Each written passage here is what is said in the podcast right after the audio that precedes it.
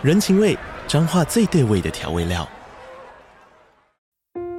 人，你在这端，我在那端，各自忙碌又相互牵挂。情，街角的吵杂声传递温暖与思念。味，是从每一个转角飘出的乡愁。这里是彰化县政府 Podcast 节目《彰化早咖》，我是主持人内克。从彰化大小事各具特色到旅游攻略，透过轻松有趣的访谈，带着大家走进最在地的早咖。准备好了吗？彰化的故事，我们说给你听。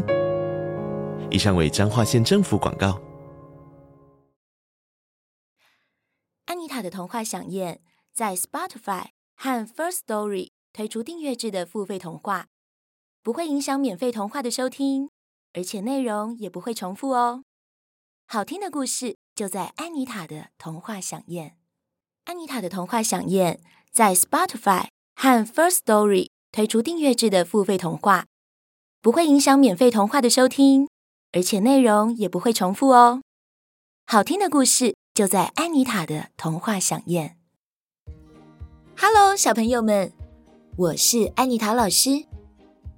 在童话故事里，常常会出现猎人这个角色。猎人主要是拿着猎枪，有精准的眼力，可以快速瞄准猎物。他们也会在森林设下陷阱，捕捉猎物，再将得到的猎物拿去卖掉，用这样的方式来工作赚钱。今天，安妮塔老师准备了一个故事要跟大家分享。这个故事叫做《两个猎人》。从前有两个非常要好的朋友，一个叫乔治，另一个叫皮特。他们都住在山边的小村子里。虽然住在山边，可是他们从来没有拿过猎枪，更不必提到打猎了。有一天，乔治对皮特说：“最近家里很穷，日子快要过不下去了。你的情况怎么样呢？”皮特愁眉苦脸地说。我也跟你差不多啊，该怎么办呢？对了，听说在镇上有一个专门卖兽皮的商人，愿意出高价购买稀奇的猎物，也许我们可以试试。乔治忘了自己从来没打过猎，高兴的回答：“那还等什么？我们快去找他吧！”来到镇上，商人问他们说：“你们有什么稀奇的猎物要卖给我呢？”乔治这才想到，对哦，我们又不会打猎，要拿什么给他？这时，皮特回答：“我们打算卖给你还活着的熊皮，这种够稀奇了吧？”商人一听，兴奋地说：“啊，还活着的熊皮呀？这我倒是没听说过，这一定是传说中的熊王了吧？一定能够为我带来好运。”好，我先付定金给你，请你们赶快把这件活着的熊皮带过来。拿了定金之后，乔治和皮特便开心的回家了。乔治说：“明天一大早，我们就到山里去猎熊王吧。”他们虽然异想天开，但却不是骗子。第二天一早，乔治和皮特真的扛着借来的猎枪。边唱歌边往山上出发，准备要去猎熊王。乔治说：“希望运气能够好一点，早点遇到熊王，那我们就能早点回家睡觉了。”没想到话才刚说完，他们才刚走进山上的树林，就有一只好大的熊大吼着朝他们冲过来。乔治和皮特就像被闪电击中一样，浑身发抖。根本忘了扛在肩膀上的猎枪就是拿来猎熊的，甚至于答应商人的买卖，更是早就忘光光了，只想着要如何逃命。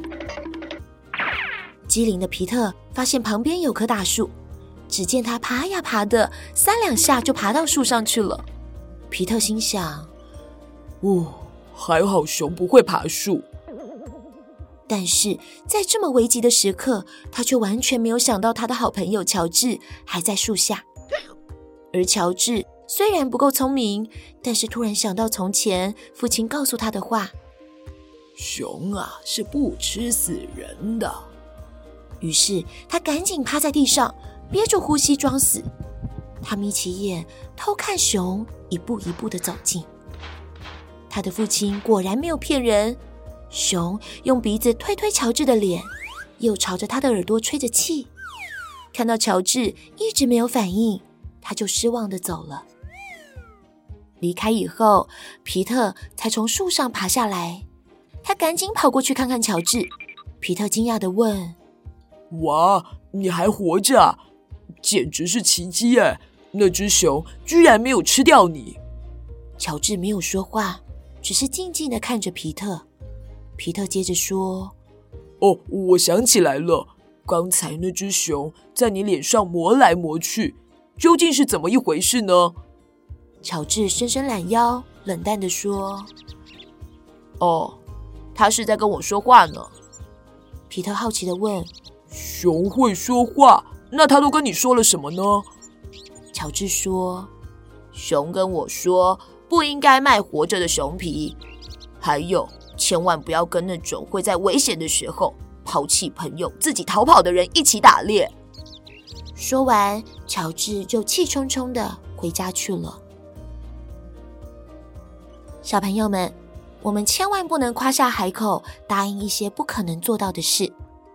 就像故事里没打猎过的人，要怎么猎到熊呢？更何况还要活着的熊皮，这根本就是件不可能的任务。而且，真正的朋友一定会在你有困难或危险的时候帮助你，会把你丢下不管的，绝对不是真心的朋友哦。